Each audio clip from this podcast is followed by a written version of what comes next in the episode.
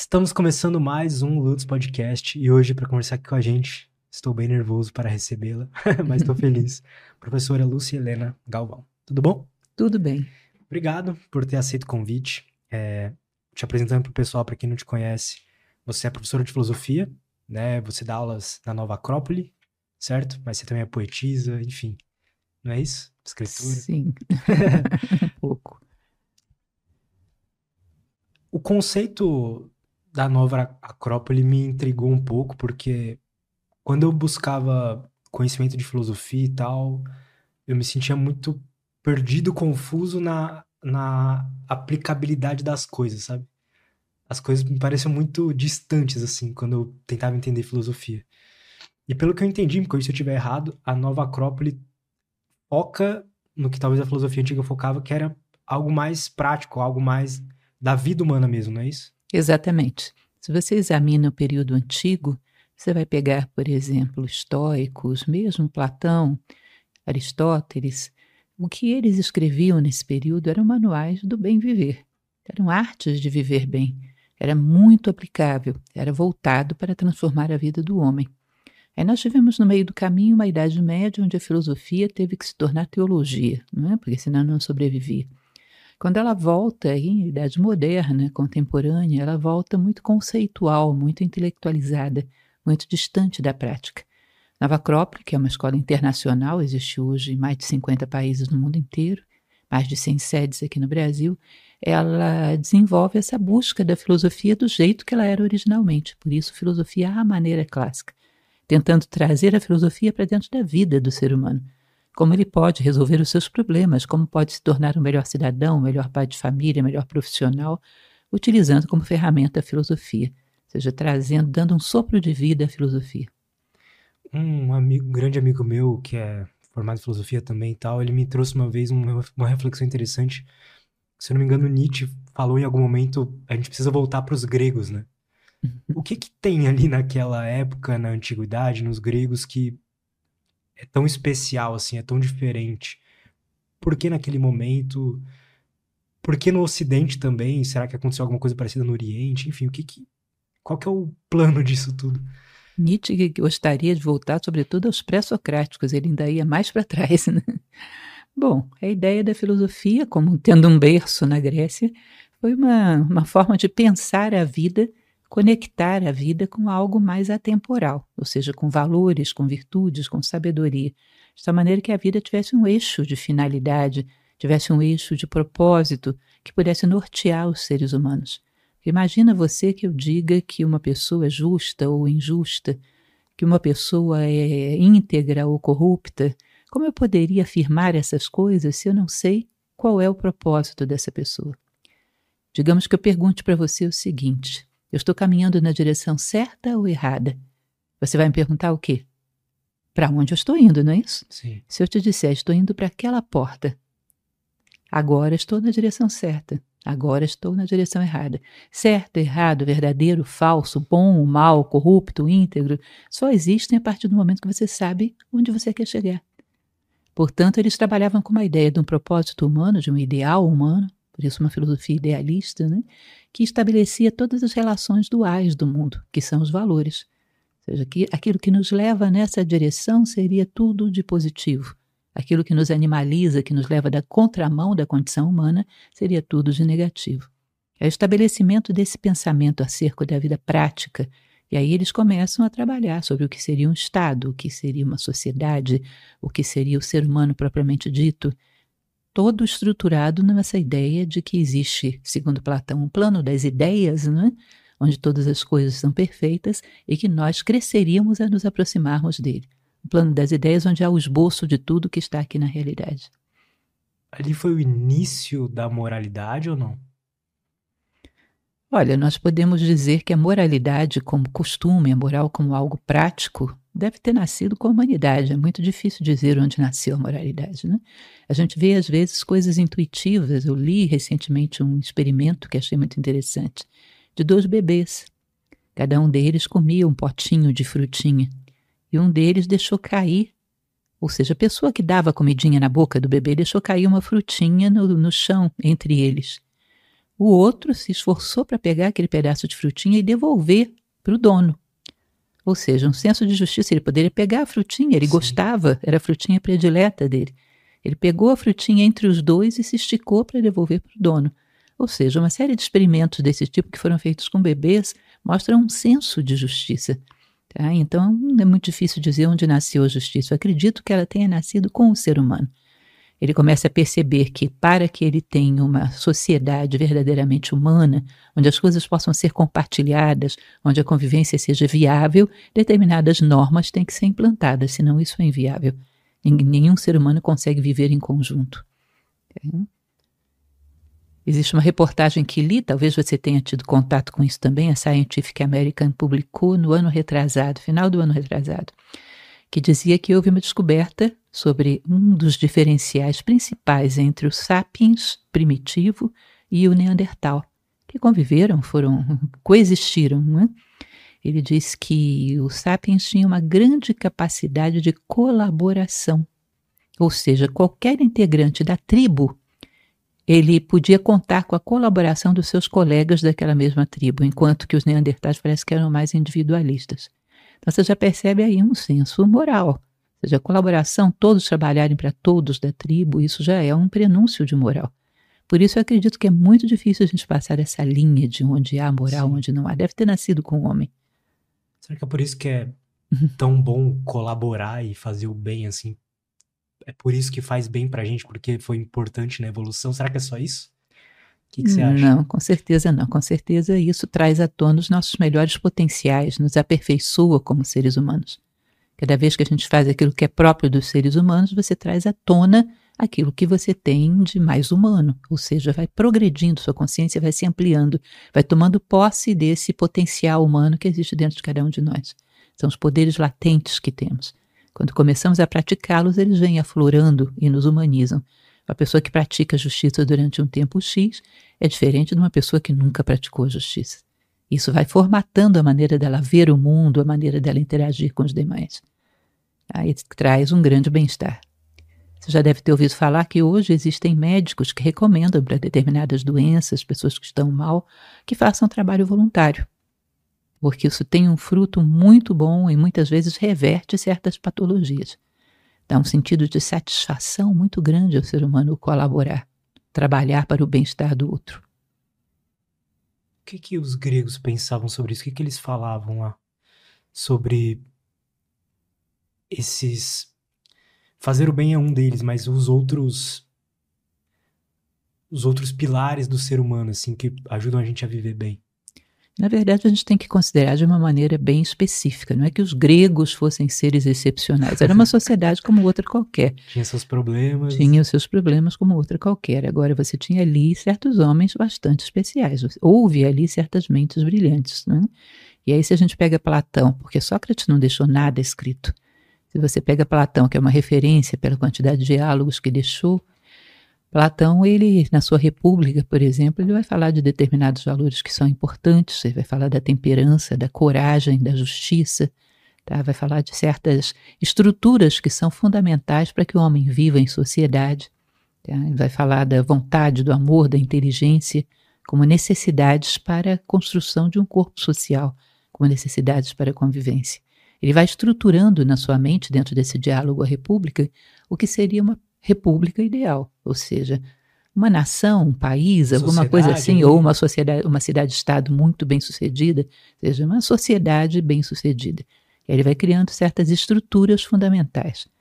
Tá? Quando ele fala a respeito da temperança, da prudência, da coragem, da justiça, que são quatro virtudes fundamentais, ele coloca como necessidade para que os homens possam conviver bem uns com os outros. Interessante como isso faz sentido, né? Essas, con... Essas conclusões que, por exemplo, essa... quando ele chegou nesses quatro nomes, por exemplo, isso veio da onde, assim? Veio totalmente da cabeça dele? Teve. Bom, teve Sócrates ali, claro, mas. Por que que ali surgiu. Por que ele e outros ali tiveram, desenvolveram tanto as ideias do que é viver bem, assim? É muito difícil a gente saber por que num determinado território, porque na verdade eles não eram só de um território, alguns vinham, Tales veio de Mileto, Parmênides veio de Eleia, mas convergiam na Grécia porque era um polo cultural da época. Né? Mas é muito difícil a gente saber por que se concentraram num tempo e num espaço tão curto uma quantidade tão grande de nomes brilhantes. Desde os pré-socráticos até o próprio Sócrates, Platão, Aristóteles, depois as escolas morais como o estoicismo, isso percorre um tempo que, digamos, não é tanto assim, né? Vamos aí, sei lá, uns mil anos, tá? Mas uma continuidade praticamente de grandes nomes. A história deve ter algum sentido, deve ter algum propósito para isso, né? Eu sei que ali é uma idade referencial realmente para a filosofia. Tem um, um, nome que eu já ouvi falar, não sei se eu vou falar corretamente, que é Pandeia, Pandeia, não sei. Paideia. É, Paideia, que é uhum. o, o sistema educacional da época, o que, que é isso? Paideia é a educação grega. Era o modo como eles consideravam que deveria ser cultivado o caráter da criança, do jovem, para que ele se tornasse um adulto legítimo. É um adulto que merecesse a condição de cidadão nessa cidade que eles sonhavam. Tá? Então, uma educação, sobretudo, fundamentada em valores humanos. Essa questão do conteúdo técnico, de aprender a lidar com as coisas, era um elemento secundário. Fundamental é que o homem fosse verdadeiramente humano, que obedecesse a certos propósitos, obedecesse a certos valores humanizantes. E depois ele fazia, a partir disso, ele se dedicava ao ofício que ele quisesse. Primeiro, um bom ser humano, um bom cidadão, e depois um bom profissional. Engraçado. Parece uma boa forma, né? Sim. Se você hoje pergunta para uma criança o que você vai ser quando crescer, você não quer saber o que ela vai ser realmente. Você quer saber o que ela vai fazer. Não é isso? Vai ser médico, vai ser engenheiro, vai ser não sei o quê. Você quer saber o que ela vai fazer. O ser mesmo, a gente não se preocupa muito com ele. Embora a gente ame muito uma criança, ao querer educá-la, a gente se dedica muito mais a uma formação técnica do que a uma formação humana. Ensina ela como fazer coisas, não é? Ensina a construir a si próprio. E isso é um elemento bem diferenciador né, da nossa época para a época clássica. Isso é interessante. Com certeza. Se fosse para. Talvez a nova Acrópole seja assim já, mas se fosse para a gente definir um, um, um, sistema de ensino melhor, assim, uma melhor forma de, de aprender, você acha que iria por um caminho desse? Como é que você pensaria? Eu imaginaria, escola. com certeza, uma formação humana que precedesse a formação profissional, com certeza.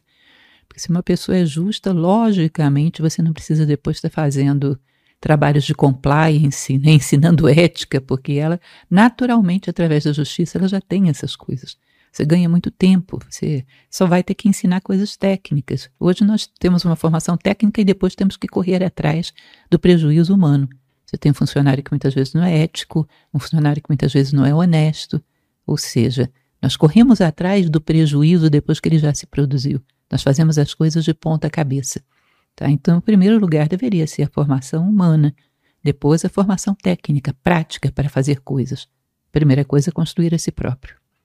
Quais seriam as matérias dessa escola? Ah, não sei, não saberia te dizer detalhadamente, mas com certeza teria que trabalhar com um conjunto de valores, né, para praticá-los, para entender como eles funcionam.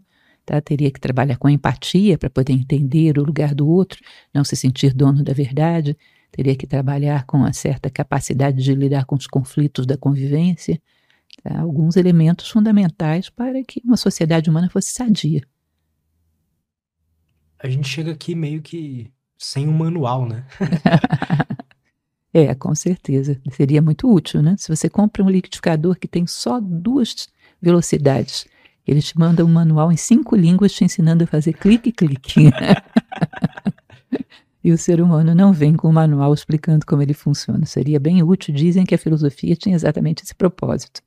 Será um manual de funcionamento do ser humano, mostrando a experiência humana que já havia sido atesourada até ali. Quais seriam os princípios desse manual, assim? O que que um ser humano precisa cuidar ou prestar atenção para não se arrepender tanto no final, assim, não ter uhum. tanta angústia? Bom, eu parto da ideia que, por exemplo, se você quer construir uma casa, a primeira coisa que você faz é contratar um arquiteto que desenha a sua casa, não é isso? Em todos os detalhes. Aí depois vem um engenheiro, vem um mestre de obras, monta o canteiro de obras. Para saber o que ele vai fazer hoje, ele olha para a planta pronta, não é isso? Ele tem que olhar para o produto final para saber o que fazer hoje. Imagina que não houvesse nenhuma planta, ele não soubesse o que vai ser feito. O que ele faria hoje? Não dá para saber.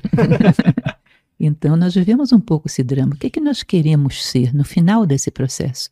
Quando estiver terminando a nossa vida, que tipo de ser humano você gostaria de ser? Que valores gostaria de ter? Que vícios, que defeitos você gostaria de ter polido e deixado para trás? O que, é que você gostaria de ter feito pela humanidade, por si próprio, pelo outro? Ou seja, qual é o teu propósito como ser humano? Qual é o teu ideal? Porque a partir disso você saberia o que fazer no dia de hoje. E como eu te falei, com esse referencial você pode inclusive saber o que são os valores, o que são as virtudes. Aquilo que te leva na direção disso é valoroso e o contrário não. Ou seja, você dá um balizamento à vida humana quando tem um propósito. Não é para você ficar ansioso nem desejando esse propósito, ele é uma referência de direção para você saber o que fazer no dia de hoje para que você esteja presente com toda a potência no dia de hoje. Seria uma versão perfeita da pessoa? Não digo que perfeita, porque a gente não saberia o que é um ser humano perfeito, né? mas eu projetaria aquilo que eu tenho de maior deficiência hoje. Por exemplo, um propósito para mim seria justiça e fraternidade porque eu sinto que nessas duas coisas eu mais tenho que crescer. Então eu coloco isso como um propósito. Se lá pelo meio do caminho eu percebo que tem outras coisas que são mais urgentes, não tem problema, não tem contraindicações você acrescentar mais uma coisa ou outra. Tá? Mas é aquilo que você sente que é mais deficiente, daquilo que você é mais carente, aquilo que te impede de pisar no próximo degrau. Você sente essa impotência às vezes? Estou crescendo como ser humano, tem algo que me trava para pisar no próximo degrau. Exatamente isso que eu coloco como meta, aquilo que está me travando para caminhar. Tá? Que é o que eu vejo nesse momento como necessidade. Como te falei, ao longo do caminho isso pode ser ajustado, né? não tem problema, não tem contraindicações. Não é algo fixo, a gente precisa ter um apego àquilo. É, na verdade, todas aquelas coisas compõem uma única coisa, que é um homem virtuoso. Então não tem problema você falar da justiça e da fraternidade e depois você acrescentar integridade. Não mudou nada, é um homem virtuoso. Você simplesmente destacou mais uma virtude. Tá? Essencialmente é a mesma coisa que você está buscando. Você destaca uma virtude porque é aquela que você sente que possui mais carência no momento. A gente tem que ter uma certa consciência de que estamos tentando crescer e o que mais nos bloqueia, ou seja, o que nos impede de colocar o pé no próximo degrau. Eu sinto muito isso na minha vida. Parece que às vezes você estuda, entende mais sobre você, melhora algumas coisas e você sobe um degrau. Aí depois você começa a vir outras angústias, outras dores e tal, você não tá entendendo o que tá acontecendo, aí você vai lá e busca mais e tenta entender mais o que tá acontecendo, e aí evolui de novo.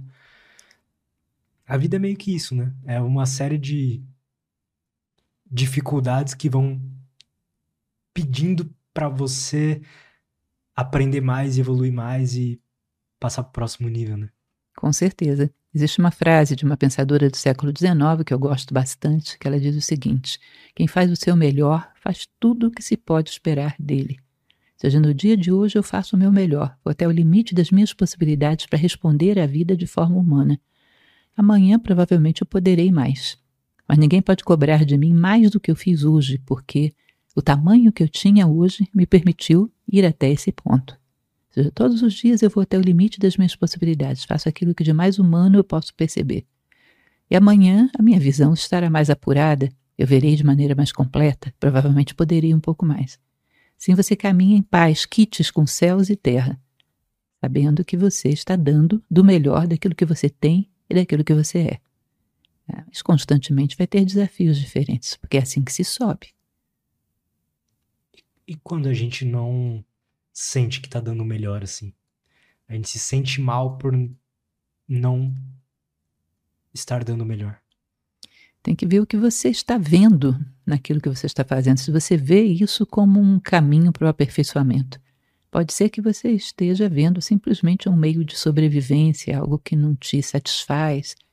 E isso realmente reprime a tua criatividade, a tua vontade, a tua inteligência. Ou seja, você tem que enxergar por trás daquilo que você está fazendo uma oportunidade de crescer. É examinar com bastante critério, com bastante calma. Porque uma coisa é, eu tenho várias opções. Escolhi ir por um caminho muito difícil. Bom, isso é falta de inteligência. Poderia ter escolhido um caminho mais fácil. Outra coisa é, a única oportunidade que eu tenho é um caminho difícil. Então é esse, é a lei da necessidade. Vou dar o meu melhor nesse caminho, é o que eu tenho. Ah, mas poderia ser outro, mas eu não tenho outro. Tá? Então, às vezes, você tem um emprego que é o que você tem. Você precisa sobreviver e é aquilo ali que você tem. Ah, mas se fosse outro seria melhor. Não, é o caminho que eu tenho é esse. É a lei da necessidade, portanto, vou dar o meu melhor aqui. Em algum momento, se eu tiver escolha, escolheria alguma coisa melhor, mas agora que só é isso, eu vou dar o meu melhor aqui. Não ficar discutindo com a vida, acreditar que a vida sabe mais do que necessitamos do que nós mesmos. A vida é cosmos e não caos, existe um sentido, existe um propósito em tudo que acontece. A vida é dotada de inteligência, como dizia o imperador Marco Aurélio Estoico, nada acontece ao homem que não seja próprio do homem. Se eu tenho uma necessidade de experiência para crescer, o fato que vai vir para a minha vida provavelmente bate nesse ponto que necessita crescer. Como se eu tivesse aqui para polir todas as minhas arestas. Tá? Então não há acaso. Se eu acredito na vida, eu encaro tudo aquilo que ela exige de mim com uma disposição, um ânimo de dar o meu melhor.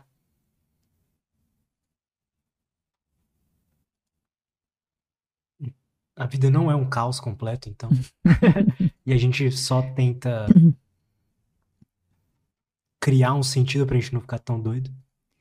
Na verdade, é muito difícil você acreditar, se você trabalha com um sistema lógico, é muito difícil você acreditar que a vida seja um caos. Porque se nós estamos conversando aqui agora, existe alguma lógica na nossa conversa, significa que houve alguma coisa à nossa volta que alimentou essa lógica. Houve uma agricultura que produziu o nosso alimento, que permitiu que a gente crescesse. Houve uma indústria têxtil que permitiu criar essa roupa que você está vestindo. Para que você tenha um ponto organizado, você tem que ter uma série de pontos organizados à volta dele, permitindo que ele exista. E aí você pega, essa indústria têxtil precisou também do agricultor lá, que também teve que se organizar para produzir esse insumo. E esse agricultor exigiu uma monte de coisas para mantê-lo vivo, ele, a sua família, na sua terra. Ou seja, se você tem um ponto organizado, ele vai demandando ordem, ordem, ordem, ordem até os limites do universo. Então, ou o universo é inteiramente organizado, ou seria inteiramente caos. Então, não valeria a pena a gente estar conversando aqui. O que a gente está dizendo não tem lógica. Entende? Se o que eu estou dizendo para você tem lógica, tem ordem, isso vai demandar uma ordem crescente à nossa volta. Se você acha que não existe ordem, é perda de tempo a gente estar tá conversando aqui. Não tem lógica o que eu te digo, nem o que você me pergunta. A ordem com certeza existe, mas será você, que... você admite num ponto, você admite no universo. O sistema ordenado exige ordem à sua volta para se manter. Entendo. Mas essa ordem não é a gente que criou, não é a gente que disse que era uma ordem. Se não existisse humanidade, você acha que não existiria um planeta que geraria vários planetas que gerariam em torno de uma estrela, nesse sistema estelar, em outros, de uma maneira tão inteligente que produz dias e noites, produz estações do ano, que permite que a vida se produza aqui, a vida existiria, embora a gente não existisse? Isso não aconteceria? Isso não é ordem? isso não é ordem? Será que nós inventamos isso? Você percebe que às vezes a gente tem um egocentrismo muito grande, achamos que nós somos criadores do universo. Se a gente não existisse, o universo estaria aí. Com vida, com todas as suas estruturas, talvez melhor até do que está. Verdade. É. Você observa o mimetismo das, das asas de um gafanhoto. É difícil acreditar que aquilo não tem inteligência, né? Que ali não há algo que produziu aquilo pensando em iludir o predador para permitir a sobrevivência daquele inseto. Isso existiria se a gente não existisse. Insetos com olho de mocho, de coruja, para poder espantar os predadores, existiria. Essa ordem, essa inteligência que a gente vê à nossa volta, não fomos nós que criamos. É verdade. Sem dúvida existe uma inteligência. É Deus que criou? Olha, sim e não. É uma coisa que a gente tem que considerar. Depende do que você entende por Deus. Se você entende Deus como um ser antropomórfico que fez tudo isso só para você se divertir, eu acho complicado. Se você entende Deus como um ponto inicial, potencial, como se fosse um zero numa sequência numérica, que tem dentro dele a latência do universo manifestado, que num determinado momento manifesta, num determinado momento recolhe, ou seja, como um pulsar do coração do cosmos. Pode ser que sim. Eu vejo muito sentido nisso, vejo muita lógica. Um ser que é absolutamente potencial, mas que não tem dentro dele nenhuma substância. Ele tem um ponto latente. Como se fosse o zero que manifesta o um, e o um manifesta depois a dualidade primordial, e depois a trindade, que é espírito, matéria e forma, né? E a partir disso, toda a multiplicidade do universo. Na sequência da década pitagórica, né, até o 10. O que me pega é que realmente existe existem instruções impressas, né, em cada átomo assim para como ele deve se comportar e depois quando essas coisas vão ficando mais complexas, as instruções vão se tornando outras ali, né? Uhum. Tipo, a instrução da vida de que, não, você deve sobreviver à célula, você deve se multiplicar e sobreviver e adaptar de acordo com o ambiente que você está inserido. Existem umas, algumas instruções impressas, né? É, uma coisa, por exemplo, que você pode perceber em tudo isso que você falou. Desde a partícula que vai compor o átomo. A natureza une para potencializar. Um átomo tem mais poder do que várias partículas espalhadas. Quando você junta alguns átomos e forma uma molécula, uma molécula tem mais poder, tem mais potencial do que um monte de átomos espalhados. Aí você junta, por acaso, produz uma célula orgânica, por exemplo. Pode mais do que uma molécula. Forma um tecido, forma um órgão, forma um corpo complexo como o nosso. A mesma coisa quando você une planetas em torno de uma estrela, você forma um sistema estelar que pode favorecer a criação da vida. Ou seja, você une e potencializa. Parece que a natureza toda trabalha nessa linha. Unir para potencializar. Você percebe que às vezes só a humanidade está na contramão disso? Quando a gente se une, a gente se enfraquece porque compete tanto um com o outro, tem tanto, cria tanto problema um com o outro que ao invés de potencializar, diminui. Você imagina dentro de uma empresa, trabalha o João sozinho. Ele produz X. Aí você coloca José para trabalhar com ele. Eles brigam tanto que os dois juntos produzem X sobre 2. E o José sozinho fazia X. O ser humano ele é tão complicado, tem tantas dificuldades nessa interface com o outro, que às vezes ele ao unir ele enfraquece em vez de potencializar. Ele ainda não aprendeu muito bem a praticar a união. Isso é contramão da, da lei do universo. Nós deveríamos unir para potencializar. Por que a gente é assim? Não aprendemos ainda a usar a razão de uma maneira muito humana, não? Imagine você que eu tenho um leão que está correndo atrás de mim numa floresta. Aí eu subo numa árvore. Leão não sobe em árvore, enquanto eu estou lá em cima, eu estou protegida. Né? Aí eu vou com uma varinha de condão e coloco mente, desperto a mente nesse leão. O que, que ele vai fazer? Vai lá pegar um, um, monte de madeiras, constrói uma escada, sobe atrás de mim, me pega na árvore e me come. Não é isso? Sim. Ele continuou instintivo, ele continuou totalmente ligado ao instinto de sobrevivência, apenas com uma mente potencializando isso. Ele não criou um outro propósito para a vida. Ele continuou com o propósito do animal, mas apenas com uma mente potencializando isso. Isso é mais ou menos o que acontece com o ser humano. Ele não pegou a mente e colocou para trabalhar para propósitos humanos. Não, continuou potencializando os propósitos animais. Tá? E aí é complicado, porque se torna um predador perigoso, ninguém segura. Perfeita essa analogia. A gente tem algo especial, só que tá sendo esse algo especial tá sendo controlado por algo menos especial, né? É, na verdade a mente ela é instrumental, né? Ela serve para alguma coisa. Ou ela é um espelho voltado para baixo, potencializa os instintos, sobrevivência a qualquer preço, ou ela é voltada para cima e ela potencializa valores, potencializa virtudes, sabedoria. Ou seja, para onde ela se volta, ela vai potencializar. A mente é um instrumento brilhante, mas ela deveria ser usada com uma finalidade humana. Quando ela é utilizada com uma finalidade muito egoísta, ela está virada para baixo. Eu tenho dificuldade um pouco de ser menos egoísta, eu acho. Então, acho que todo mundo tem, né? Todo mundo tem. Maior mal do mundo, segundo diz, a tradição tibetana chama o egoísmo de heresia da separatividade. Hum. E diz que é o maior mal do mundo. Eu te desafio você procurar um problema, qualquer da sociedade, quer social, político, econômico, qualquer problema da humanidade que por trás não esteja escondido o egoísmo. Boa sorte. Eu venho procurando a vida inteira, não achei nenhum. Não achei nenhum. Eu não sei o que fazer com isso.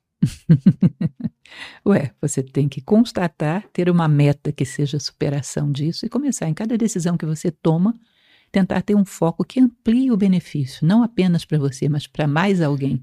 Um, dois, três pessoas que sejam. Imaginou todas as tuas decisões pensarem em mais pessoas do que simplesmente a sua pele? Você começa a ir ampliando a tua noção de, de humanidade, a tua noção de família, Começa a fazer com que o teu foco de preocupação não seja só você, seja as pessoas que estão à sua volta, o bem-estar das pessoas que estão à sua volta. Aí você começa a unir e a potencializar, a gerar uma força de coesão muito grande entre os seres humanos. Imagine você 8 bilhões de seres humanos, todas as decisões que eles tomassem, pensando em mais gente do que apenas neles mesmos. Que mundo seria esse?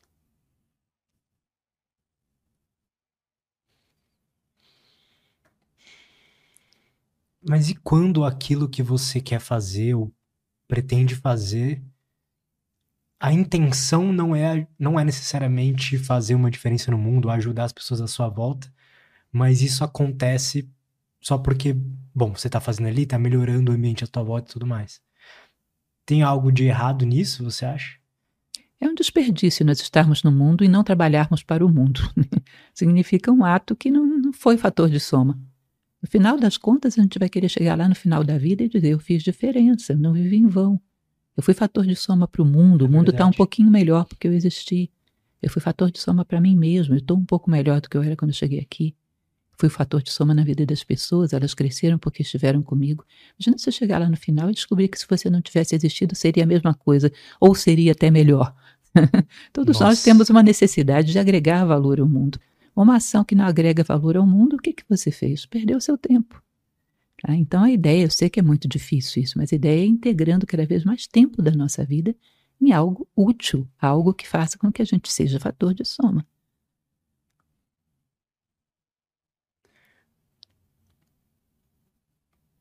Você acha que existem muitas pessoas boas que poderiam estar tá fazendo essa diferença, que estão duvidando de si mesmas, assim?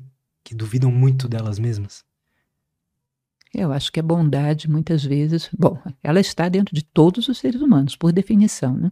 Todos nós estamos no mundo dual, nós temos luz e sombra, nós temos todas as coisas dentro de nós.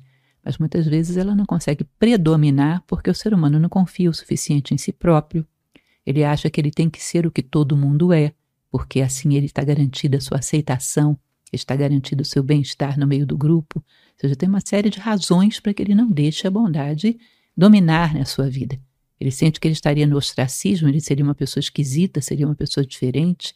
Então existe uma regra, um modus operandi da sociedade.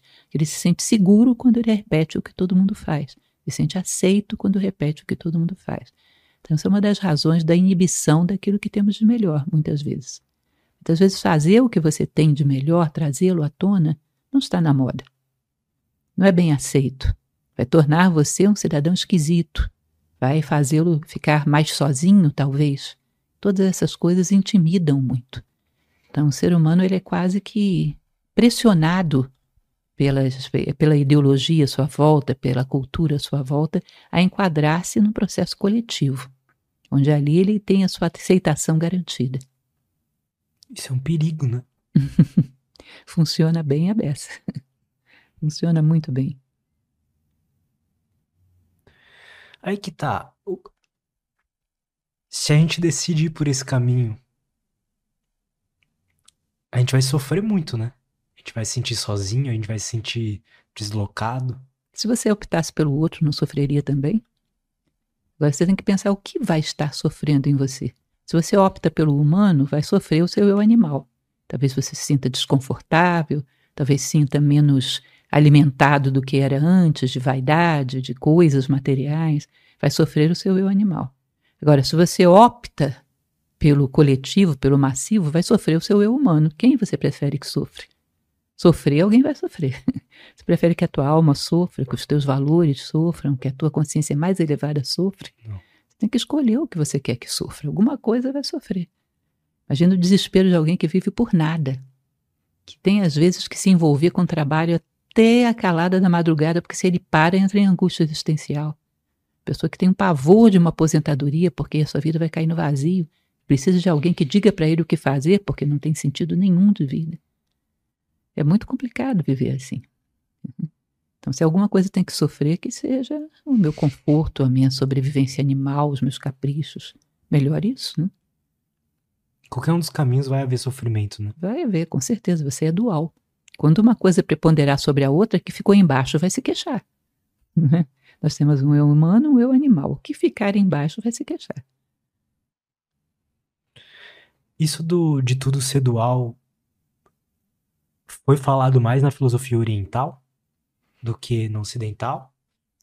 É difícil você dizer onde foi mais falado, porque dentro da tradição egípcia se fala exatamente a mesma coisa também. A mesma coisa. É, dentro do princípio, por exemplo, do Caibalion, que é um livro inspirado na tradição egípcia, no Corpus Hermético, eles falam do princípio de, da neutralização, que é uma maneira de você superar as dualidades. Como imagina, assim? imagina que tenha duas crianças brigando por um ursinho. Se você é um adulto, você pode chegar lá e pacificar essa briga. Dizer, olha, não briguem, não façam isso, porque vocês vão rasgar o ursinho, nenhum dos dois vai ter. Você pode fazer isso, né? Por que você pode fazer isso? Porque você não deseja mais o ursinho. Você superou aquele patamar de experiência. Porque se você ainda desejasse o ursinho, eram três brigando por ele, você não resolvia. Dá dois chutes criança. Isso. Ou seja, você. quando você deixa de desejar um patamar de experiência, a tua consciência se coloca no próximo degrau. Tudo que está abaixo do teu degrau você pode pacificar. Esse é o princípio da neutralização. Portanto, a tradição egípcia fala da, da neutralização dos nossos desejos nos, num patamar, nos coloca aptos a pacificar esse patamar. Como, como assim? Eu posso pacificar as crianças porque a minha consciência não está mais no mesmo degrau que elas, eu não tenho mais os mesmos desejos. Aí imagina que você esteja nesse patamar, você é o pai. Aí vem o outro pai da outra criança e diz: Mas por que, que você está dando conselho para o meu filho, está dando ordem para o meu filho? Que negócio é esse? Eu não te dei esse direito. Quem manda no meu filho sou eu. O que, que acontece? Se estabelece um novo conflito num outro patamar, né? Uhum. Num outro degrau. Aí chega o avô, que está num degrau lá em cima. Ele não tem mais o desejo de ser reconhecido como o melhor pai. Ele já ultrapassou isso, é um homem maduro. Chega para eles e diz: Ô oh, rapazes, por que, que vocês estão brigando? Todos dois querem o bem das crianças. Parem com isso, parem com bobagem, trabalhem juntos. Ou seja, no degrau dele, ele pacifica os conflitos que estão abaixo. Porque não deseja mais o que esses pais desejam, que é a arrogância de ser o maior pai da vizinhança. Ele já superou isso. E assim vai. Até que você chega num determinado momento lá no ápice da pirâmide, onde não há mais dualidade, que se diz que é a sabedoria mas nós vamos neutralizando as dualidades, colocando a nossa consciência no próximo degrau, abrindo mão dos desejos daquele degrau.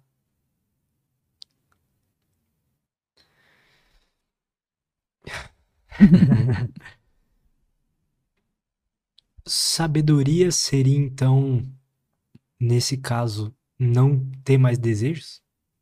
Porque está no degrau máximo? Na verdade, a sabedoria completa é não ter mais desejos. De desejos de coisas materiais, não. Agora, a sabedoria, há diversos graus dela. À medida que eu entendo profundamente um ensinamento e o vivencio e agrego ele como uma realidade, eu entendi uma lei do universo, me alinhei com ela, isso já é um grau de sabedoria. Sabedoria não é uma coisa que dá um salto, um dia você sai da ignorância e cai na sabedoria. Cada um de nós, à medida que vai vencendo obstáculos, vai reunindo um certo grau de sabedoria que te dá mais coerência, te dá mais consistência, te dá melhor capacidade de responder às dificuldades da vida. Lembra da frase bíblica? Pelas vossas obras vos conhecerei. Você vê quem tem sabedoria pelas respostas que ele deixou, pelos rastros que deixou na vida. Tá? Surge uma dificuldade, como ele responde? Como um animal? Não, como um ser humano. Tá certo, esse está se humanizando. Você comentou sobre leis do universo.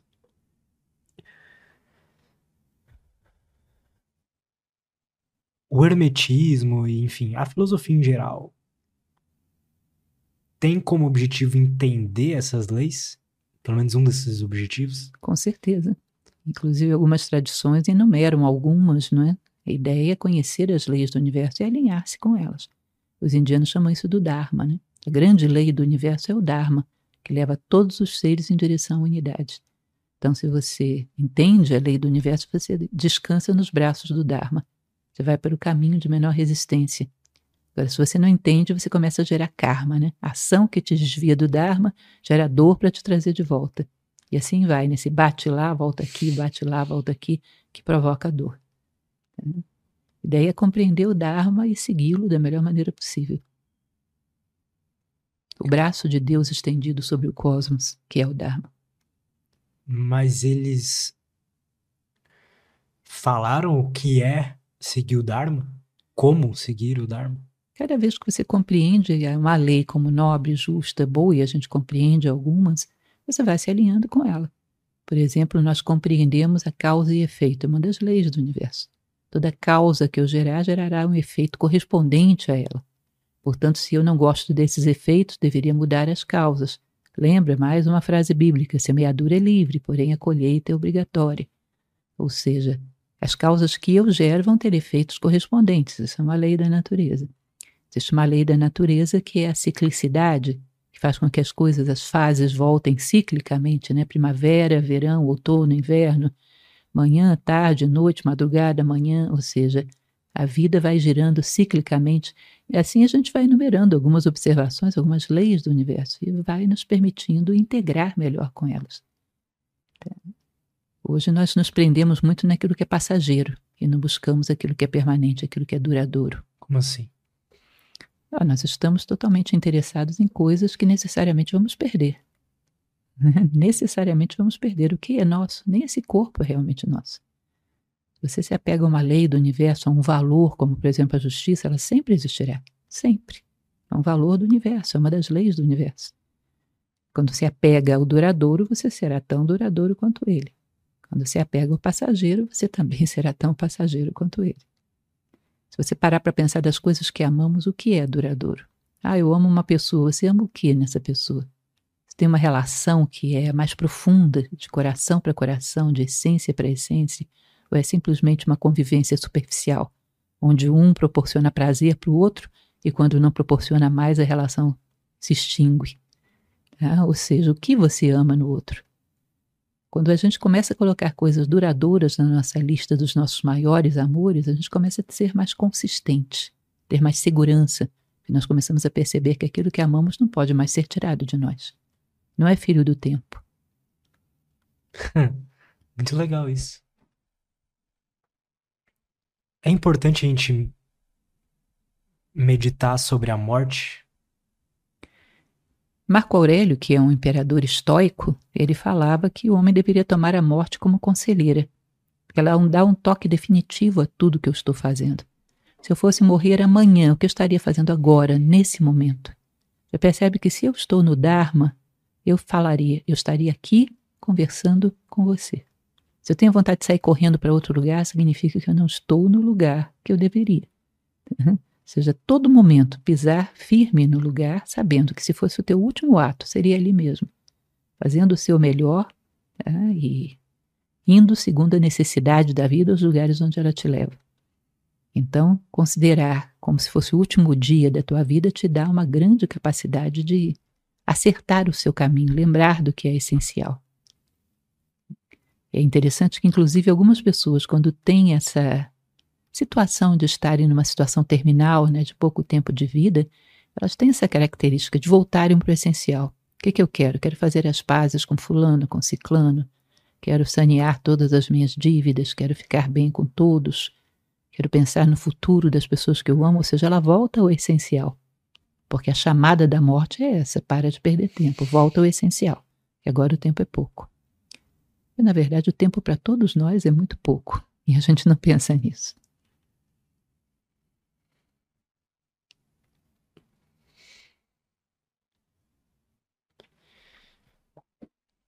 Você tem medo de morrer assim? Você. Te dá angústia isso? O fato que vai acabar tudo?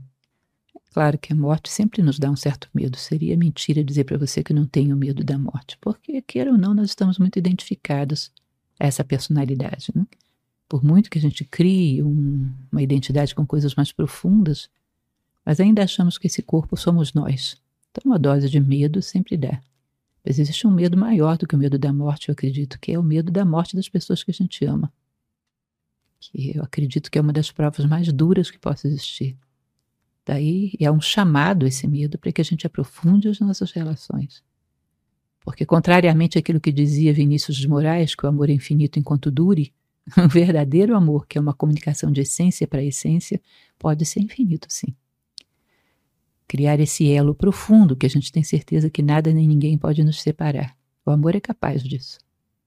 Se você não cria, é a perda das pessoas que se ama é muito sofrido acredito que pior do que confrontar a nossa própria morte.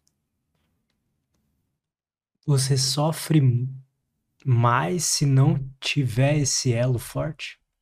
Com certeza, porque aí você acha que perdeu a pessoa, talvez tenha perdido realmente. É, não tem um laço profundo que estabeleça um contato independente do corpo físico. Se vai o corpo físico, acabou o contato. Aí é aquele sentimento de culpa, aquele desespero, aquele vazio que não, normalmente é comum nessas situações. Né? Eu me recordo que houve uma situação muito bonita, histórica, que aconteceu, que foi Khalil Gibran. Ele tinha uma mulher com quem ele se comunicava por cartas, que patrocinou grande parte da sua vida. Escreveu O Louco, essas coisas? Sim, o profeta, sobretudo. Né? Khalil Gibran foi um grande, um grande poeta. E ele tinha uma mulher com quem ele se comunicava a vida inteira, que o patrocinou muitas vezes na vida, que era Mary Elizabeth Haskell. E eles se comunicaram a vida inteira, a vida inteira trocaram cartas, estiveram juntos durante uma parte da vida. E quando ele morre, no enterro, diz que ela era a pessoa mais tranquila que tinha, mais serena que tinha. Todo mundo achou até estranho, porque ela estava quase que num estado de alegria, uma sensação de que ela não tinha perdido nada. Eu imagino que uma mulher como Mary Elizabeth Haskell estava sentindo. Ela sabia que a união que ela tinha com Khalil Gibran não era alguma coisa que a morte pudesse roubar dela. Uma convicção muito profunda. É muito bonito, inclusive, as cartas que eles trocam ao longo da vida. Existe um livro mostrando essas cartas. Que legal. É muito bonito. É, você acha que é como se a pessoa tivesse não triste por ele ter ido, mas feliz por ter conhecido a pessoa e ter passado aquilo que passou com ela. Com certeza, feliz por ter conhecido, mas também por saber que estão tão intimamente ligados que, de alguma maneira, esse elo tem que continuar. Porque é um elo estabelecido de essência para essência e a morte não pode nada contra as essências. Ela só pode contra as aparências.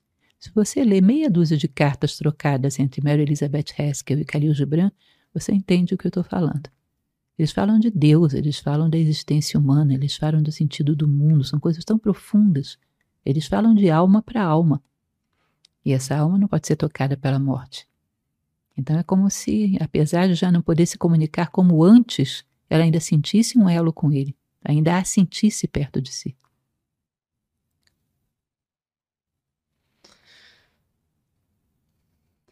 O que, que é essa essência? Talvez eu seja muito animalesco ainda. e não consigo identificar isso, mas. O que, que é a essência, a alma? O que, que você acha? O que os filósofos falavam sobre isso? Muito difícil falar de filósofos, porque na verdade você vai ter uma série de escolas filosóficas, inclusive na Idade Média, filosofia, teologia, né, associada verdade. à filosofia, tem muitas visões. Mas o que me parece sem nenhuma visão teológica, numa visão mais filosófica, que um dia o universo foi o zero, esse vazio com potencial, esse vazio com ponto latente lá dentro. E num determinado momento, quando chega o momento dele se manifestar, o zero gera em primeiro lugar o um, que é um demiurgo, é um grande ser criador. Esse demiurgo é que começa a criação do universo. E uma das coisas que ele faz é se dividir em inúmeras, inúmeras partículas, como se fossem células. Inúmeras células desse ser divino. E dentro de todas as coisas manifestadas existe uma célula dessa. E a ideia é que essa célula vá, o seu invólucro, vá fazendo com que ela se torne cada vez mais consciente de si própria. E isso é evolução. cada vez mais consciente de si própria, cada vez mais consciente do universo à sua volta, como se a manifestação fosse uma forma de colher consciência. Seja por trás de todas as coisas uma essência divina, uma célula divina. Existe uma história indiana que eu gosto muito de contar, conto em várias palestras minhas, que é a história do Sutratma. Imagina você um colar de, de contas, digamos que são contas, sei lá, de pérola ou de plástico, do que você quiser. Imagina que cada continha dessa é um ser humano. Imagina uma conta vaidosa, achando que ela é mais brilhante, mais redondinha do que as demais, querendo aparecer, querendo se mostrar. Até que depois de muito tempo de experiência, de amadurecimento, essa conta começa a achar que essa vida de vaidade, de superficialidade já não faz mais sentido. Ela começa a sentir necessidade de vida interior. Quando ela vira para dentro dela para procurar algo interior, por dentro dela passa um fio de prata. Ela não está acostumada a reconhecer prata. Ela só reconhece pérola, né? Então ela olha para dentro, ela sente como se ela tivesse um vazio. De tanto olhar para esse vazio, de tanto buscar entendê-lo, num determinado momento ela acha um pedacinho de prata dentro dela e diz: Olha, essa aí é a minha essência. Vou contar para todo mundo, todo mundo deve ter uma essência também. Lá pelas tantas, essa pérola descobre que esse pedacinho de prata que passa por dentro dela e o que passa por dentro de todas as outras pérolas é um só, é um único fio. Então, num determinado momento, a unidade deu esses pedacinhos para cada um. Mas, no fundo, ela continua sendo a unidade. No dia que nós tomarmos consciência disso, nós voltaremos ao Uno, voltaremos à casa do Pai com os braços repletos de frutos, né? que é toda a consciência que a gente recolheu ao longo do caminho.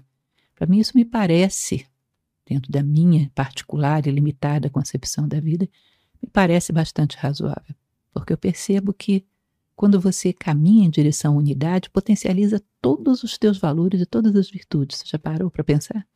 Caminho em direção à unidade, eu me torno mais fraterno, eu me torno mais amoroso, eu me torno mais solidário, eu me torno mais empático. Ou seja, o caminho da unidade é um caminho evolutivo. Então, você se torna confiante, né? Seguro do que você está fazendo. É, você se torna um ser que tem um sentido, tem um propósito, não vive em vão. Então, o caminho da unidade deve ser o caminho evolutivo. E a chegada na unidade deve ser o nosso ponto final.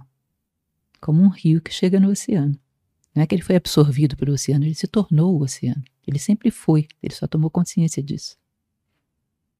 Perfeito. Que lindo isso. a gente pode fazer uma pausa rapidinho? Claro. Ir no banheiro e tal, e a gente já volta? Claro. Estamos de volta. Professor, eu tenho um presentinho aqui para você do nosso patrocinador. É, muito obrigada. e a Insider, ela faz essas camisetas tecnológicas aqui que não precisa passar, não desbota, camiseta, camiseta aí pra vida toda, ela não fica odor se você treinar e coisas assim. E o que para mim é mais legal que eu falo pro pessoal, eu só uso preto, e ela não esquenta no calor, então é sensacional. Antes mesmo deles patrocinarem aqui, eu já era fã da marca e realmente é muito boa, depois me fala o que, que você acha. Uma camiseta preta como a sua? É. você gosta de preto? Gosto, sim. Muito obrigada. É, para quem quiser conhecer, pessoal, primeiro link na descrição tem o site da Insider. Você pode usar o cupom LUTS12 para 12% de desconto em todo o site, tá bom? E aí, se você quiser experimentar, não sabe o que comprar, eu recomendo que você pegue ou a Tech T-shirt, que é a camiseta básica deles, ou algum kit inicial ali. E aí vai, vem a camiseta, vem uma roupa íntima, vem meia e tudo mais. Então, quem não conhece, primeiro link na descrição, cupom LUTS12 para 12% de desconto em todo o site, tá bom? Em todo o teu carrinho aí.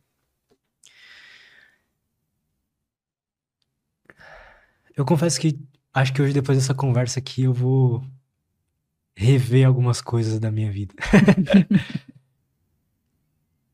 eu vejo muita gente que comenta aqui no, no canal e tudo mais, dizendo que. E pedindo para fazer esse tipo de pergunta. Eu nunca faço porque eu nem sei o que responder, assim, nem sei como falar isso, mas o pessoal se sente. Eles dizem exatamente assim: eu, eu me sinto perdido, o que eu faço? O que, que é essa sensação de se sentir perdido, sabe? Por que, que gente, às vezes a gente se sente assim? É como se o que a gente tivesse fazendo até. As coisas que a gente tava fazendo até então param de fazer sentido, sabe? Aí você sente, putz, tô aqui nesse momento, mas me sinto perdido. É, imagine você que eu queira fazer uma visita na sua casa. Aí no meio do caminho eu me perco. Ligo para você. E aí, Lutz, como é que eu faço para chegar aí? Tô perdida. O que, que você vai me perguntar para poder me ajudar? Onde você tá? Exatamente. A equação para que a gente saiba o que fazer na vida é saber onde eu quero chegar e onde eu estou agora. Né? Ter uma noção clara de propósito e de identidade nesse momento. Ou seja, eu quero ser uma pessoa justa e fraterna, como te falei, mas a que distância eu estou disso? Né? Quais são as dificuldades reais que eu tenho? Como é que eu pratico essas coisas? Diante da dificuldade, eu estou respondendo como? Tá? A gente ficou totalmente solto e perdido, não temos um propósito, não queremos chegar a lugar nenhum, portanto, a vida fica meio sem referenciais, né? E ao mesmo tempo não temos noção de quem somos nesse momento, onde estamos, quais são as nossas reais necessidades. A partir do momento que eu sei onde eu quero chegar, eu me comparo com esse ponto e vejo o que falta construir, o que falta fazer.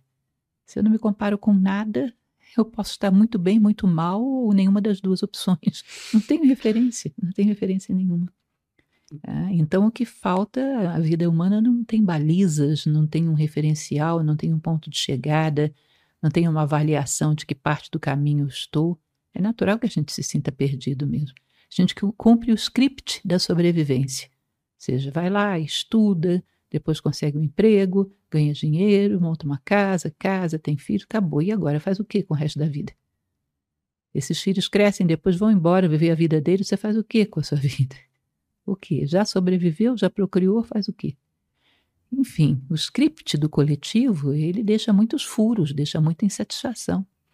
Se a gente não busca algo mais individual, se a gente não constrói uma trilha mais transcendente, em direção ao ser e não ao sobreviver simplesmente, chega uma hora que a vida se torna realmente muito complicada, muito sem sentido.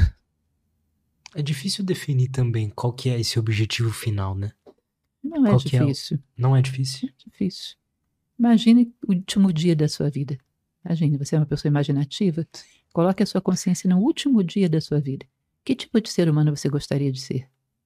Aí, produto final de todo o teu trabalho. Que tipo de ser humano você se orgulharia de ser aí? Você gostaria de ver o que como produto final? Ser humano honrado, íntegro, digno, de consciência limpa, sabendo que fez o melhor pelas pessoas que passaram à sua volta, sabendo que acrescentou algum valor ao mundo, é isso que você gostaria de ser? É, você já tem o seu sentido. O que mais seria o sentido? Verdade. Você já tem o teu sentido. Você tem que pensar, como a gente falou ainda há pouco, da construção, né, da planta do arquiteto. Tem que pensar qual é a tua obra pronta. Pensa na tua obra pronta, coloca a tua consciência lá. E agora começa a caminhar para esse ponto. Não é complicado. E é, inclusive, muito parecido para toda a humanidade. É isso que eu ia dizer. Pra É, é toda a meio que a mesma coisa pra todo mundo. Só Isso. muda ali o, o, o tipo de obra que a gente vai fazer, né? O tipo de profissão que a gente vai ter, o tipo de coisa que a gente vai fazer. Com certeza, da mesma maneira que você fala da organização molecular, por exemplo, de uma pedra de carvão, que quando você organiza as moléculas lá dentro, que é carbono, você pode ter um diamante, né? Tanto carvão quanto diamante é carbono do mesmo jeito. Simplesmente você organizou melhor essas moléculas. Ou seja, quando a gente organiza melhor a nossa vida como seres humanos, geramos diamante. Diamante é uma coisa só para todos nós, para todas as pedras de carvão. Ou seja, parece que a natureza coloca um ideal para cada coisa.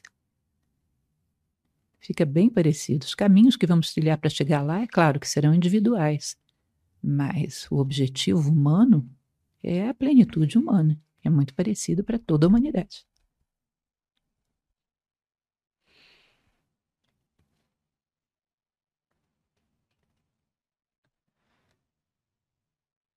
Tem um título de um, de um vídeo lá do Nova Acrópole que me causou curiosidade. Eu queria te perguntar sobre. Que era sobre simbolismos, era, enfim, che- chegava uma, uma parte ali do título da thumbnail que era coincidências não existem, Ah, é sincronicidade. sincronicidade. Eu trabalhei sobre um conceito junguiano que ele falava que há uma tendência, as experiências que confirmam quando você toma uma decisão correta, quando você toma uma decisão que te coloca na direção correta, há uma tendência a ver fatos na natureza que vêm como um viés de confirmação. Quando, da mesma maneira, quando você toma um caminho errado, podem vir fatos que têm um viés de negação, ou seja, aquilo que a gente chama às vezes de coincidência, muitas coisas batendo para você ir para ali ou não ir para ali. Ele chama isso de sincronicidade, e vem muito do poder pessoal do próprio homem. Ou seja, ele quer tanto crescer que quando ele acha o caminho, a natureza toda como que aponta naquela direção e confirma. Então, às vezes vem uma sequência de coincidências que você diz, não é possível, como pode isso? e você vai olhar, isso aquilo, aquilo ali realmente aponta uma direção que você necessariamente deveria tomar se você quer continuar crescendo.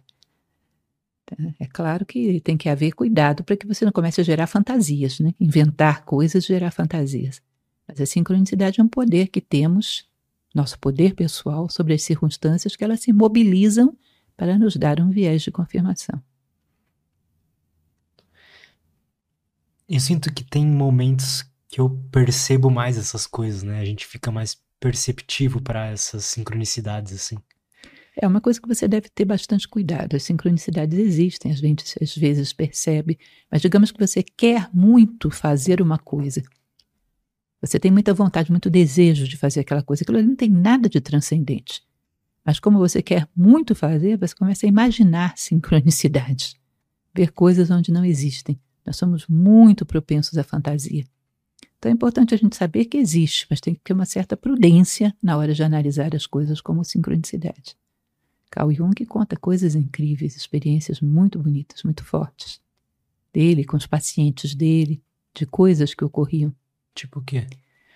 Diz que uma vez ele estava atendendo uma paciente no seu, no seu consultório e parece que ela necessitava superar alguma dificuldade e ele, que gostava muito dos símbolos, ele usa o exemplo do escaravelho egípcio, que era como se fosse um besouro, só que de repente ele descobria que tinha asas e saía voando. Né? Aquela coisa redondinha, pesada, de repente ele descobre que tem asas e sai voando, que é um, o símbolo do, do ser humano que parece que está rastejando, mas de uma hora ele descobre que ele tem asas. E ele estava num determinado andar no seu consultório e de repente entra pela janela um tipo específico de besouro, esqueci agora o nome, alguma coisa áurea, que é um besouro meio dourado. Normalmente não voa nessa altitude toda. Ele entra pelo escritório e bate na parede entre os dois, entre ele e a paciente dele. Ele olha, era um besouro dourado. como, como que é fera o escaravelho probabilidade disso acontecer como mera coincidência é uma coisa complicada da gente conceber, né? Sim. Muito complicada. Eu já vivi uma experiência que eu achei também uma coisa muito incrível, incrível. Na ocasião, eu tinha uma aluna que eu considerava bastante especial, e é uma pessoa bastante especial, está comigo até hoje, na escola, trabalhando com a gente. Hoje é uma professora, inclusive. Ela, na época, era muito jovem e o nosso diretor, ele foi visitar a minha escola, que era uma escola que ficava numa cidade satélite de Brasília, e eu voltei no carro de carona com ele, porque o meu carro tinha sido roubado. Voltei de carona com ele comentando a respeito do potencial de alguns alunos meus, que eu achava que tinham muito potencial de futuro. Meu carro tinha sido roubado e dentro do meu carro estava o meu telefone celular, que foi roubado também. Aí os meus alunos fizeram uma vaquinha e me deram de presente um celular. Eu estava com, com, a caixa do celular no colo, novinho. Só que o que eu não sabia é que eles tinham, antes de me dar, tinham gravado o telefone de todos eles na memória. E aí eu estava com a caixa, me apoiei na caixa, não sabia que tinha alguma coisa gravada. O telefone discou para o número dela, ela não atendeu, gravou na memória exatamente o pedaço da conversa em que eu estava falando dela. E desligou. Eu achei aquilo tão absurdamente incrível. e se eu contar para alguém, vai dizer: é mentira. Eu vivi. Eu vivi. Achei muito incrível. Isso é interessante, sim. Enfim, coisas às vezes acontecem que são realmente impressionantes. Geralmente as sincronicidades são um pouco mais discretas, não são tão. Eu imagino que é quando a gente está muito desatento, a vida pega e nos sacode, assim. É uma sincronicidade muito forte. Em geral, elas são mais discretas, mais sóbrias, mas existem. Mas há que ter muito cuidado para a gente não estar tá inventando sincronicidades. Sim. Entendo. Tem também um, um problema assim de. Às vezes ir muito por esse caminho de meio que seguir a tua intuição, né? E às vezes você acha que tá seguindo a intuição e você tá seguindo uma outra coisa, assim. É, é muito cuidado. O ideal é que você faça aquilo que você considera como nobre, justo e bom. E se a intuição vem contra isso, deixa para lá, não é intuição. Uma intuição não trabalha contra os valores humanos. Ela é tão espiritual quanto os valores humanos. Ela não te colocaria na contramão dos valores humanos. Então, se ela vem na contramão, desconsidera. porque a possibilidade de você estar fantasiando é muito alta. Nós temos muito pouco de intuição nesse atual momento. Muito pouco para você colocá-la como referência da sua vida. Como assim? Temos muito, muito pouco? raro você intuir alguma coisa. É uma coisa muito esporádica. Nós não temos ainda tanto nível para acessar a intuição. A intuição está baseada num veículo humano muito elevado, que a gente nesse momento tem muito pouco. Então é uma coisa muito esporádica possibilidade de você começar a criar fantasia. É como se você estivesse com preguiça dentro de casa, sem querer ir para o trabalho. Eu intuo que se eu sair de casa vai acontecer uma catástrofe. Total, sim. É. Coisas desse tipo para pior podem acontecer. Você é otimista com a, o futuro da humanidade? Eu acredito que otimismo e pessimismo são uma dualidade meio difícil, porque ambos pecam e nos tiram a lucidez. É através da lucidez que a gente consegue fazer coisas positivas e realmente impulsionar o mundo para uma situação melhor. Então, eu acredito que eu busco ser realista. Eu acredito que o ser humano tem muito potencial, que esse potencial vai ser despertado em algum momento, mas que é necessário muito trabalho. Então, eu me dedico ao trabalho que eu posso fazer no máximo das minhas possibilidades para que haja luz, para que as pessoas despertem um pouco. Um pouquinho de luz que eu tenho, eu tento passar adiante. É pouquinho, mas para quem tem menos ainda já faz alguma diferença. A mudança na humanidade tá, tem que vir sempre do indivíduo, né? É uma mudança interna. Não dá pra gente esperar uma instituição fazer algo. Ninguém força ninguém a mudar. As pessoas durante a pandemia tiveram muito essa ilusão de que a dor da pandemia fazia todo mundo ficar mais sábio. O ser humano não muda de fora para dentro. Tem pessoas que sofrem fortemente e ficam piores do que eram antes do sofrimento. O ser humano só evolui se ele quiser, se ele dispuser a se dispuser a trabalhar sobre si mesmo, se fizer todo o trabalho necessário para polir as suas arestas pontiagudas. Uma questão de trabalho, de vontade, de esforço, de amor. Não é algo que alguém possa te dar de graça, porque não seria injusto. Se dar de graça para você, teria que dar para toda a humanidade, porque só para você. Então, cada um conquista o nível que tem através de um esforço muito grande, uma vontade muito grande. Então, não é para ser fácil, né? É, é algo a ser conquistado. Como a gente falava ainda há pouco. Não é fácil, mas também o contrário é mais difícil. que é desistir. Desistir é mais difícil ainda. Só que no primeiro momento não, né? Pode parecer que não, mas o nível de angústia e de falta de propósito que você vai arrastar pela vida fora é uma tortura. Como se arrastasse correntes pesadas pela vida fora.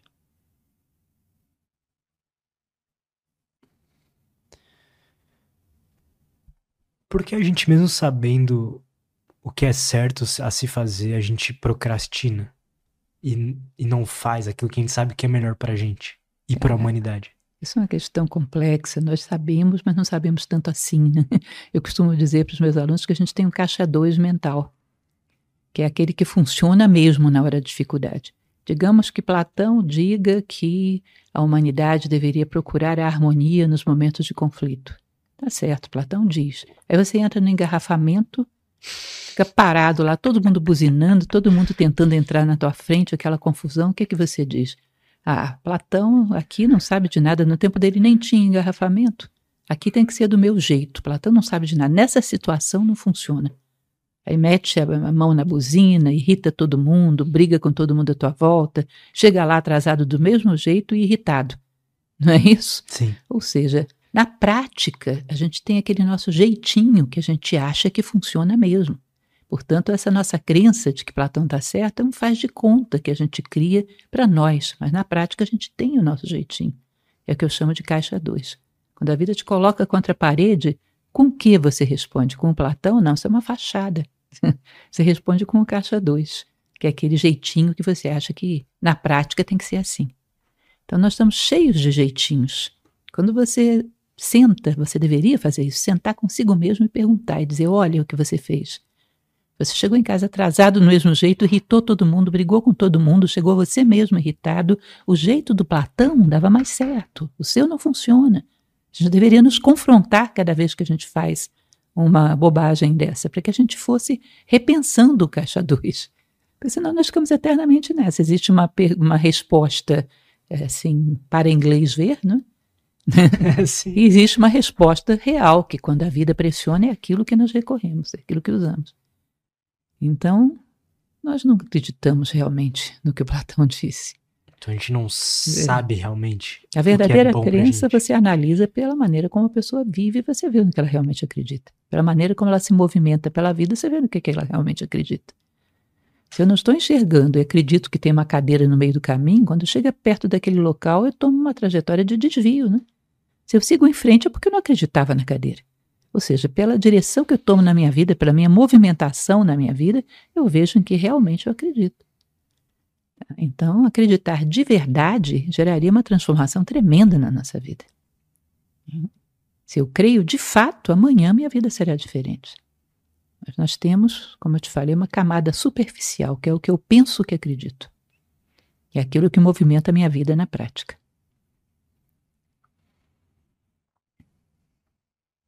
Isso é interessante. Vou dar uma situação hipotética, então.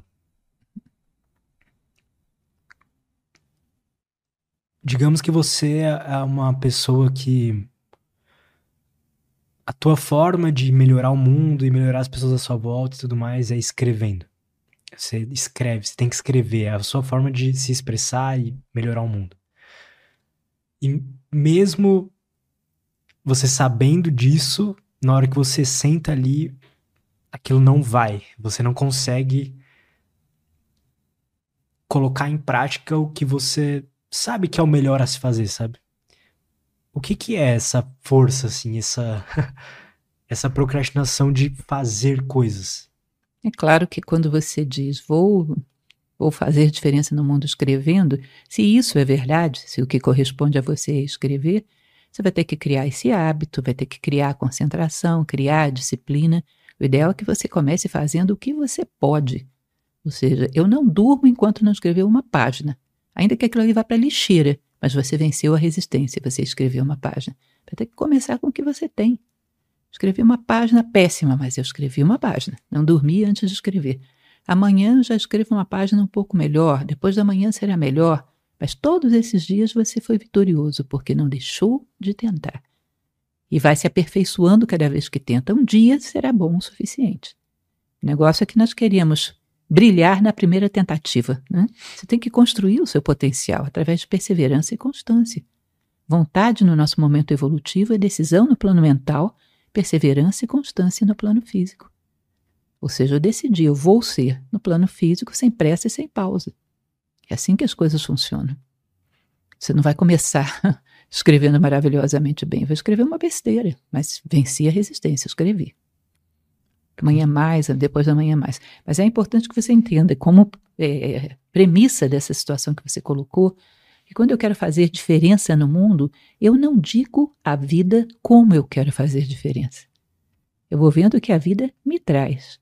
Ela, nesse momento, me traz a possibilidade de escrever o melhor que eu posso fazer. Eu escrevo.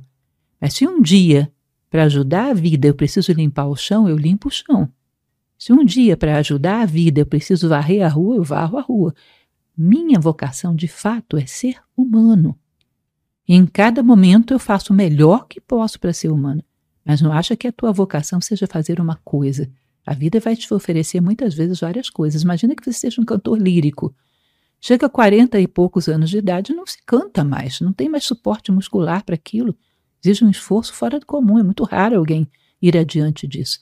E a vida acabou? Não, vou continuar servindo. Do jeito que aparecia, às vezes a vida nos impõe vários ofícios. O que você faz não é suficiente para ser a tua vocação. Tua vocação é servir. Vou servir a humanidade, vou servir ao mundo. Vou continuar servindo. Aconteça o que acontecer. Se me tirarem um veículo, eu vou com outro mas eu vou continuar servindo. Tá? Porque senão nós somos um pouco caprichosos. Se não puder escrever, eu não faço nada. Isso é um pouco da criança que é dona da bola, né? Quando ele está perdendo, pega a bola e leva para casa. Tá? Não é assim. Eu vou servir com o que eu tiver, eu vou servir. Vou em frente. Então a vocação não é o ofício do cara, né? É, a vocação é muito maior do que isso. Vocação vem de vocatio, vox. É uma voz superior que te puxa a atender o máximo das tuas possibilidades para chegar a um grau de consciência elevado. Então, é, vocação é se comprometer com a ideia do bem. Eu vou servir e acabou. Não dá para escrever, eu sirvo de outro jeito.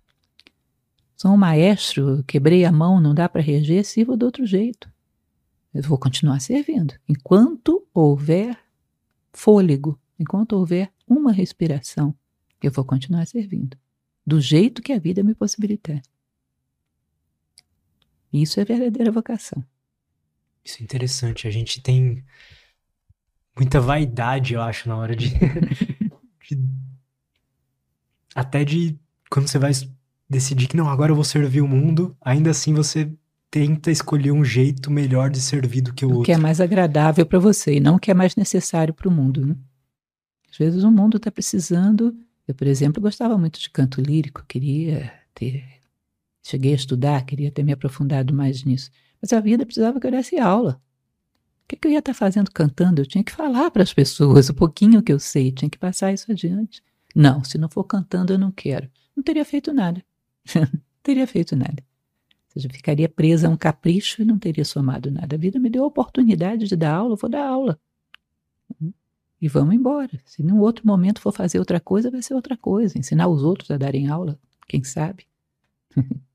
Teve algum momento que isso te pegou assim? Que você. Ah, não, mas eu queria um outro caminho. Ou não? Você sempre amou da aula? Na verdade, o caminho é o caminho que se apresenta.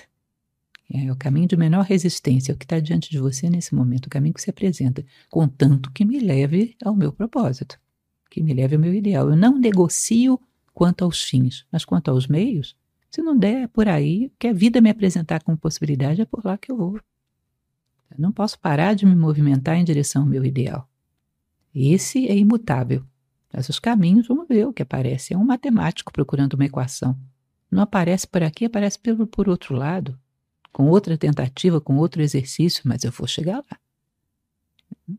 Não podemos estar nos prendendo a caminhos.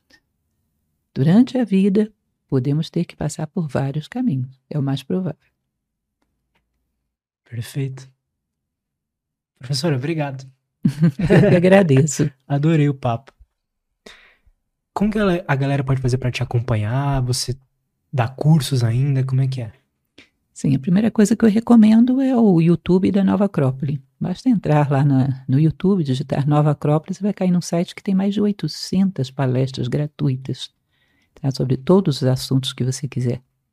Além disso, a gente tem um podcast, que é Palestras Filosóficas Nova Acrópole. E além disso, temos um canal de streaming, que é o Acrópole Play, www.acropoleplay.com.br. E aqueles que quiserem seguir o meu Instagram é prof. Lucielena Galvão, sentiu, né? Lucielena Galval. É? Serão todos muito bem recebidos. Perfeito. Obrigado, viu, pelo papo. Eu que agradeço.